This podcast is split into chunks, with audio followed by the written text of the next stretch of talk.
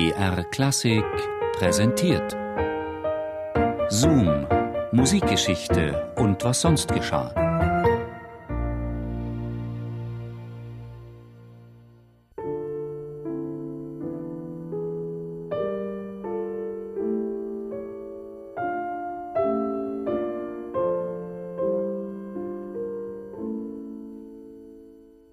Goethe kam nach einigen Minuten wieder ins Zimmer und hatte mehrere Blätter geschriebener Noten mitgebracht. Der anwesende Musikkritiker staunte. Eine Sternstunde der Geschichte der Musik ereignete sich da im November 1821 in Weimar. Ludwig Rellstab wurde Augenzeuge, wie ein alternder Dichter Vergnügen daran fand, einen zwölfjährigen Knaben auf die Probe zu stellen.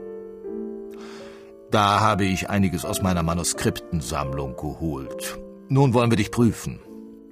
Der Knabe mit den feinen Gesichtszügen und langen braunen Locken zeigte sich kaum beeindruckt. Wirst du das hier spielen können? Goethe legte ein Blatt auf das Pult. Es war Mozarts Handschrift, traute der anwesende Musikkritiker seinen Augen nicht. Ob es uns Goethe sagte oder ob es auf dem Blatte stand, weiß ich nicht mehr. Nur, dass Felix Mendelssohn freudig erglühte bei dem Namen.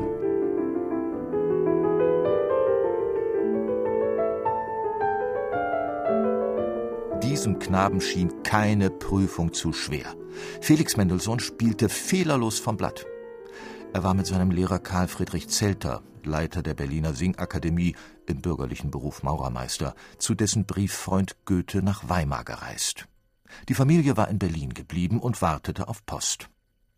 Der Vater des Wunderkindes, Abraham Mendelssohn, war immerhin einmal als Briefbote im Namen Karl Friedrich Zelters dem Weimarer Dichter begegnet. Nun las er die Briefe seines Sohnes. Alle Nachmittag macht Goethe das streichersche Instrument mit den Worten auf Ich habe dich heute noch gar nicht gehört, mache mir ein wenig Lärm vor. Und dann pflegt er sich neben mich zu setzen, und wenn ich fertig bin, ich fantasiere gewöhnlich, so bitte ich mir einen Kuss aus oder nehme mir einen. Dass seine Figur imposant ist, kann ich nicht finden. Er ist eben nicht viel größer als Vater. Doch seine Haltung, seine Sprache, sein Name, die sind imposant. Einen ungeheuren Klang der Stimme hat er, und schreien kann er wie zehntausend Streiter.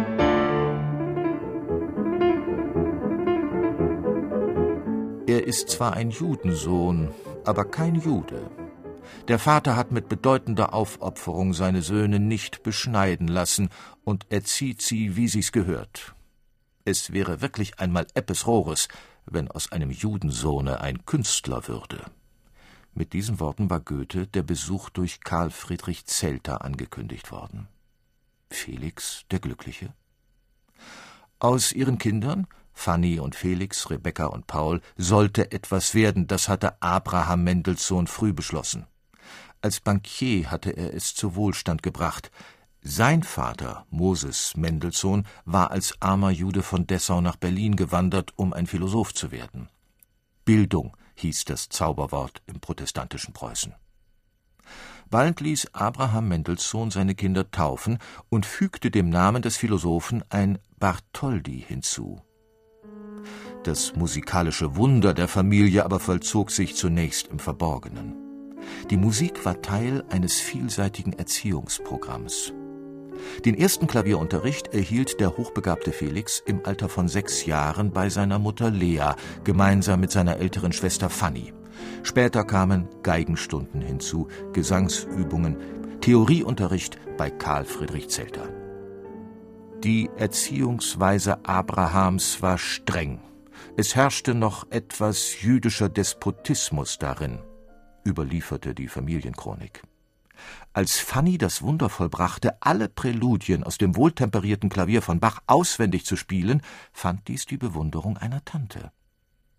Dass ich das Unternehmen strafbar finde. Die Anstrengung ist zu groß, sie hätte leicht schädlich werden können, merkte sie kritisch an. Erst Goethe machte das Wunder Felix staunen. Und nun begeisterte sich auch die Tante. Was wir in unserer Jugend so oft träumten, wie erfreulich es sein müsste, in Goethes Nähe zu leben, das ist nun an Felix in Erfüllung gegangen.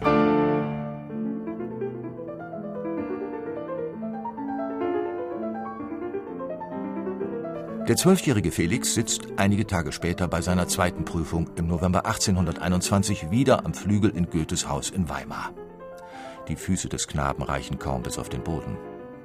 Drei Erwachsene, Geiger, Bratschist, Cellist, eigens zu diesem Anlass herbeigeeilte Hofmusiker und das zugereiste Wunderkind aus Berlin musizieren. Nachdem sie ein Klavierquartett des jungen Genies gespielt haben, schicken sie den Knaben vor die Tür. Und du hast doch den Mozart in seinem siebenten Jahr in Frankfurt mit angehört, soll der Dichterfreund Zelter die Beratungen eröffnet haben. Ja, soll der Hausherr erwidert haben. Damals zählte ich selbst erst zwölf Jahre und war allerdings, wie alle Welt, höchst erstaunt. Der jugendliche Goethe hatte mit eigenen Augen erlebt, wie der kindliche Mozart mit einem Tuch über den Händen Cembalo spielte und außerdem die Tonhöhen von Uhren und Glocken bestimmte.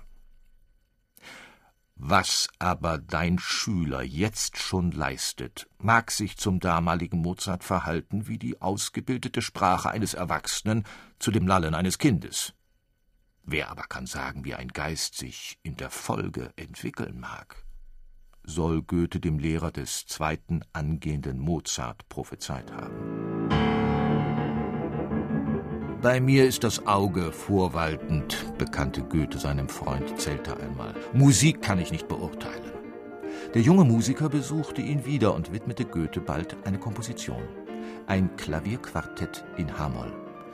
Dieses ewige Wirbeln und Drehen führte mir die Hexentänze des Blocksbergs vor Augen schien Goethe schwindelig geworden zu sein beim Hören dieser verwunderlichen Musik. Der Dichter beklagte sich, mir bleibt alles in den Ohren hängen.